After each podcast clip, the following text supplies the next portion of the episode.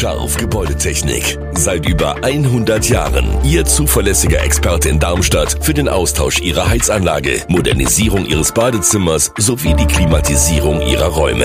Erwarten Sie mehr von uns, als Sie es gewohnt sind. Scharf Gebäudetechnik.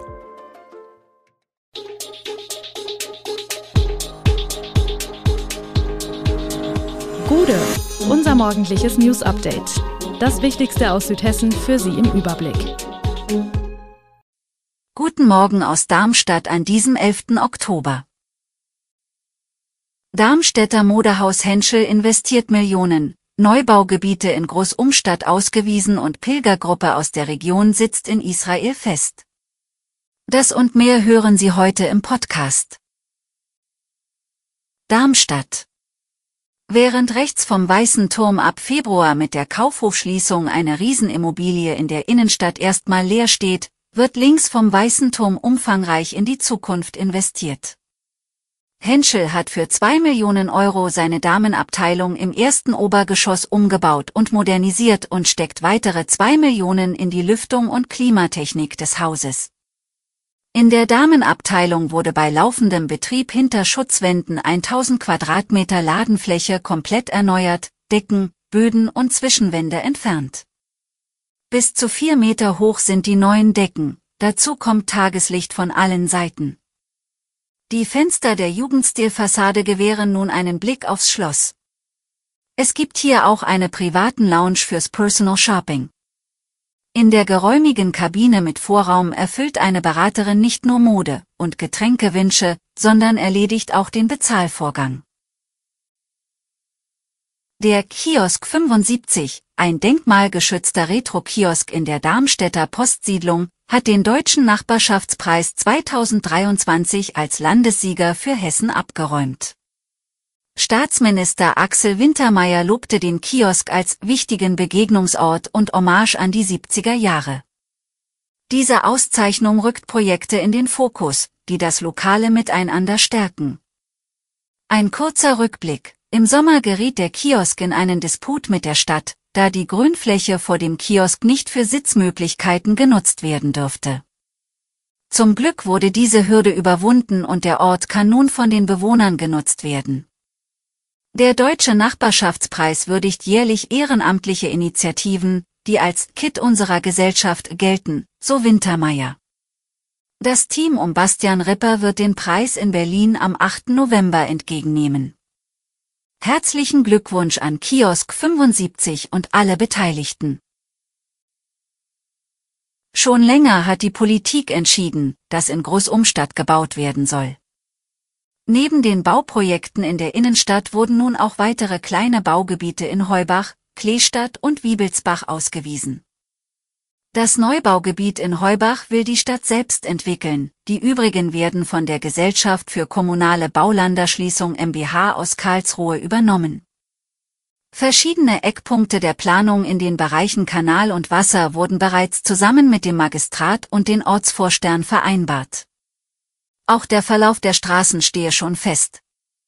Besondere Berücksichtigung findet bei den Bauprojekten die Wasserversorgung in Anbetracht der trockener werdenden Sommer sowie zukunftsfähige Heizkonzepte.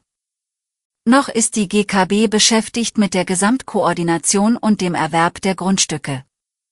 Hier stehen Verhandlungen mit 45 Eigentümerinnen und Eigentümern an. Wir blicken nach Israel. Eine Pilgergruppe aus der Region sitzt in Israel fest. Helen Riedel aus Hochheim befindet sich mit dieser Gruppe, der ihr Mann und fünf Freunde angehören, derzeit in Israel. Doch ihre Rückreise steht wegen des Konflikts nun in den Sternen. Die Gruppe äußert gestern Kritik an den Informationen und der mangelnden Unterstützung durch den deutschen Staat. Zwar sei ein Shuttle vom Auswärtigen Amt nach Jordanien organisiert worden, doch dafür hätten sie kein Visum, zudem fühlen sie sich damit nicht sicher und wüssten nicht, wie sie von dort weiterkommen. Aktuelle Flüge von Tel Aviv seien unbezahlbar. Und, in der Gruppe ist ein 82-jähriger Italiener, für den das Angebot des deutschen Auswärtigen Amts nicht gilt. Doch die Gruppe will zusammenbleiben. Gestern Abend dann hat das Auswärtige Amt angekündigt, Die Lufthansa wird an diesem Donnerstag und Freitag mehrere Sonderflüge zur Evakuierung von Deutschen aus Israel durchführen.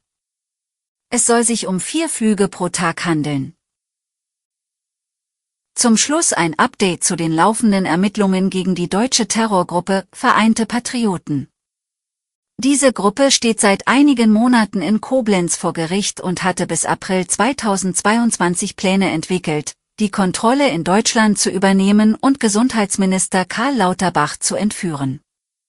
Die heutigen Durchsuchungen, bekannt als Operation Klabautermann, fanden bundesweit statt und führten zu mehreren Festnahmen im Zusammenhang mit dieser Organisation. Über 100 Polizeibeamte waren deutschlandweit im Einsatz. In Rheinland-Pfalz wurden zwei Personen festgenommen, darunter ein 52-jähriger Mann, der verdächtigt wird, Hochspannungsleitungen ausgekundschaftet zu haben. Eine 32-jährige Frau wird beschuldigt, in Chatgruppen Informationen zur Herstellung von Sprengstoffbomben geteilt zu haben. In Hessen wurde ein 61-jähriger Mann verhaftet, der an Treffen der Vereinten Patrioten teilgenommen haben soll. Zu den Angeklagten gehört auch Elisabeth R., eine ehemalige Religionslehrerin aus Mainz-Gonsenheim. Die Mitglieder dieser Gruppe werden dem Reichsbürgerspektrum zugeordnet. Weitere Ermittlungen sind im Gange, und wir werden Sie über Neuigkeiten auf dem Laufenden halten. Alle Infos zu diesen Themen und noch viel mehr finden Sie stets aktuell auf www.er-show-online.de. Gute Südhessen ist eine Produktion der VAM von Allgemeiner Zeitung, Wiesbadener Kurier, Echo Online und Mittelhessen.de. Redaktion und Produktion die NewsmanagerInnen der VAM. Ihr erreicht uns per Mail an audio.vam.de.